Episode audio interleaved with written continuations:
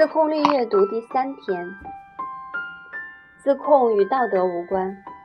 今日导读：昨天我们破除了第一个关于意志力的误区，即诱惑来自于外界。明白了意志力问题，要更多的进行内部归因。当你提高了自控力，并成功自控以后，你会不会想要放松一下，以奖励自己的努力？这种想法合理吗？今天我们就来看看关于意志力的第二个误区。第四章，容忍罪恶。为何善行之后会有恶行？面对意志力问题时，我们需要摆脱的另一个普遍误区是，把所有的意志力问题和道德挂钩。多数人认为。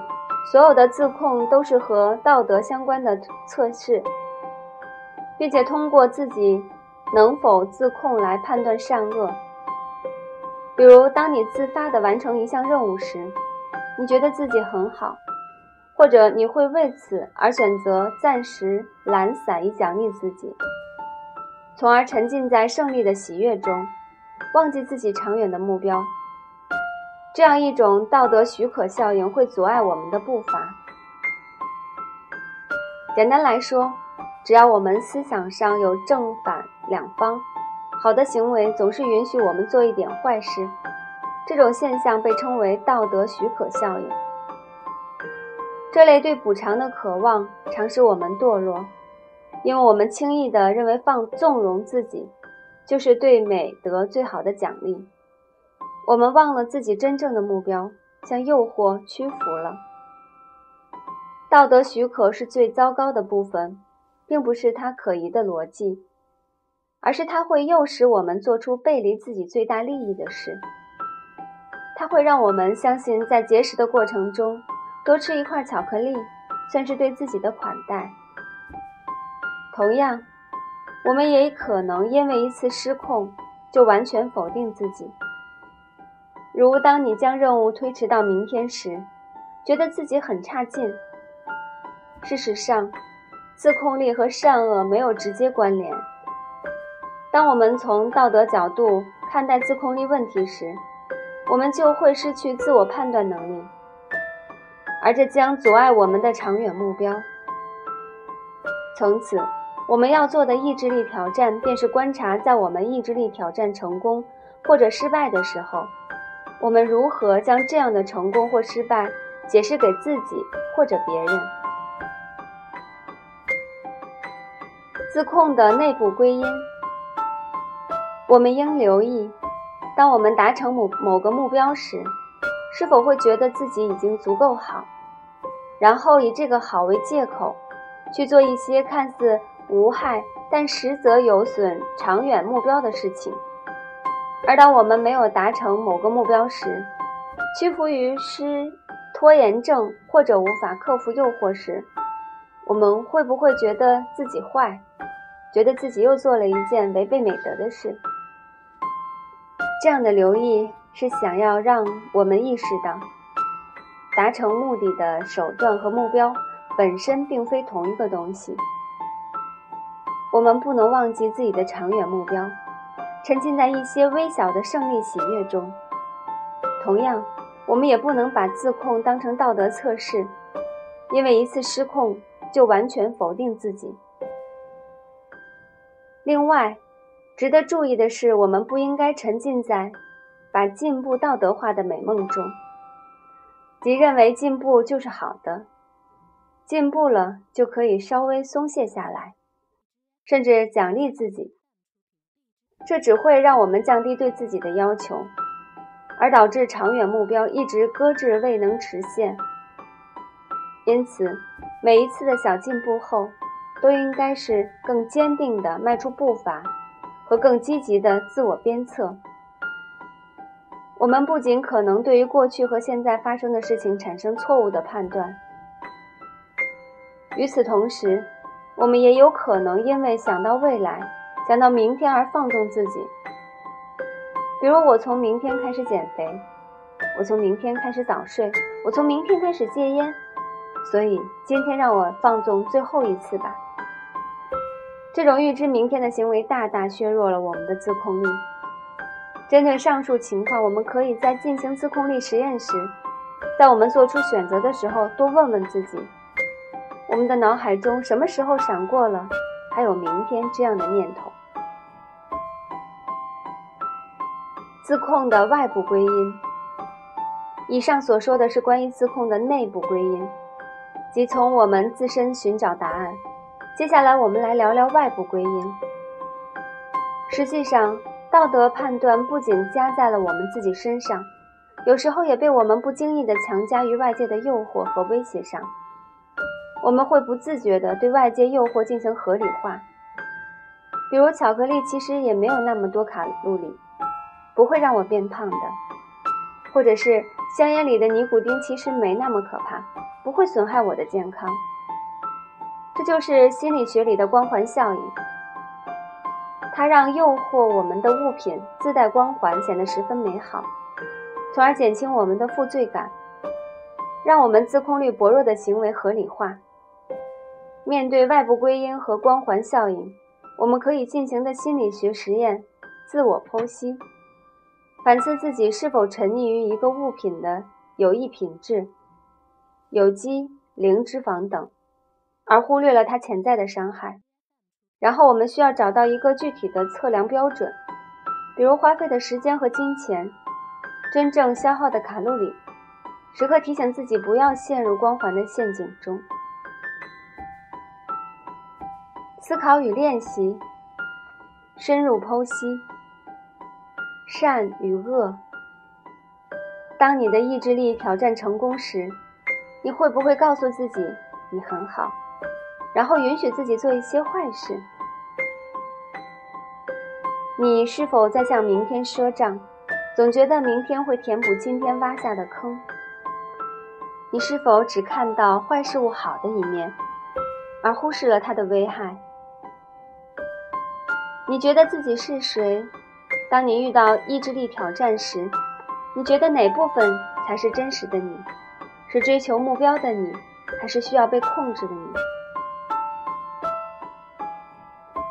意志力实验：观察在我们意志力挑战成功或者失败的时候，我们如何将这样的成功或失败解释给自己或者别人。明天与今天毫无区别。当你想改变行为的时候。试着减少行为的变化性，而不是减少某种行为。取消许可，牢记理由。当你发现，在用曾经的善行为放松辩护的时候，停下来想一想，你做好事的原因，而不是你是否该得到奖励。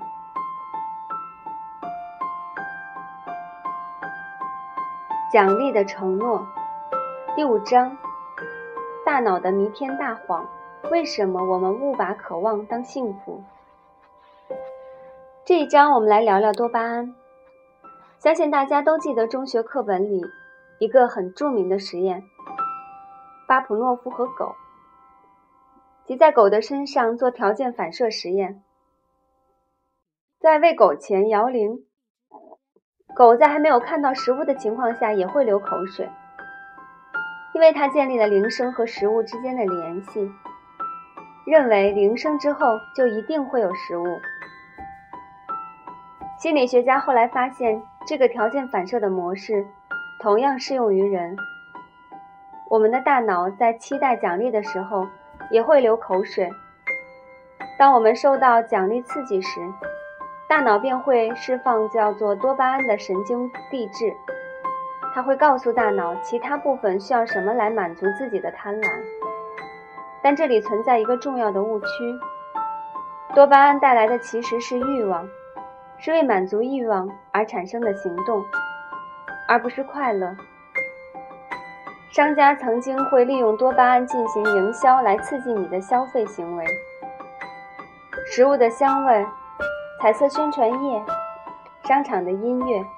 这些东西都有可能增加你的多巴胺分泌，促使你购买许多不需要，或者是回家后才发现并不那么漂亮的东西。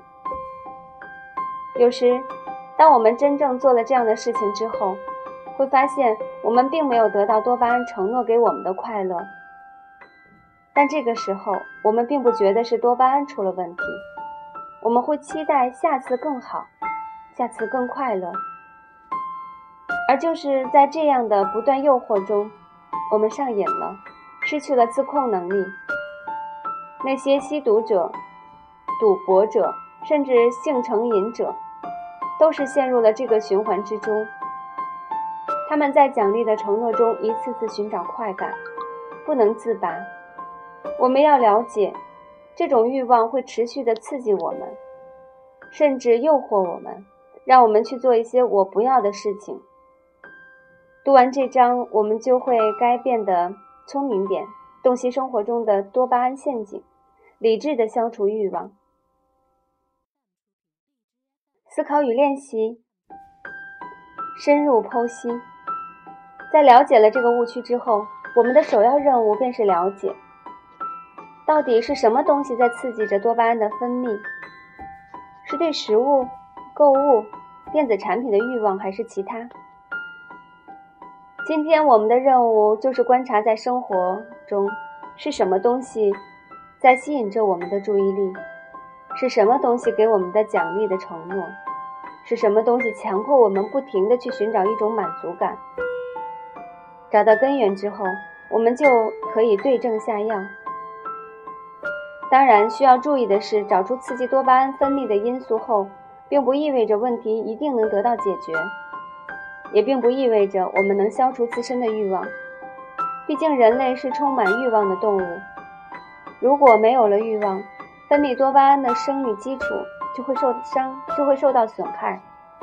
那么我们将无法感知生活中的乐趣，将会陷入郁郁寡欢的境地。换言之，奖励的承诺不一定能带给我们快乐，但没有了奖励的承诺，我们一定不会快乐。因此，我们能做的事情就是与奖励的承诺和平共处，既要清楚它可能带来的坏处，也要学会积极利用奖励的承诺，形成正面反馈。意志力实验：试着把平时一直拖延不想做的事情和能让多巴胺释放的事情联系起来，从而促使我们去做我要做的事情。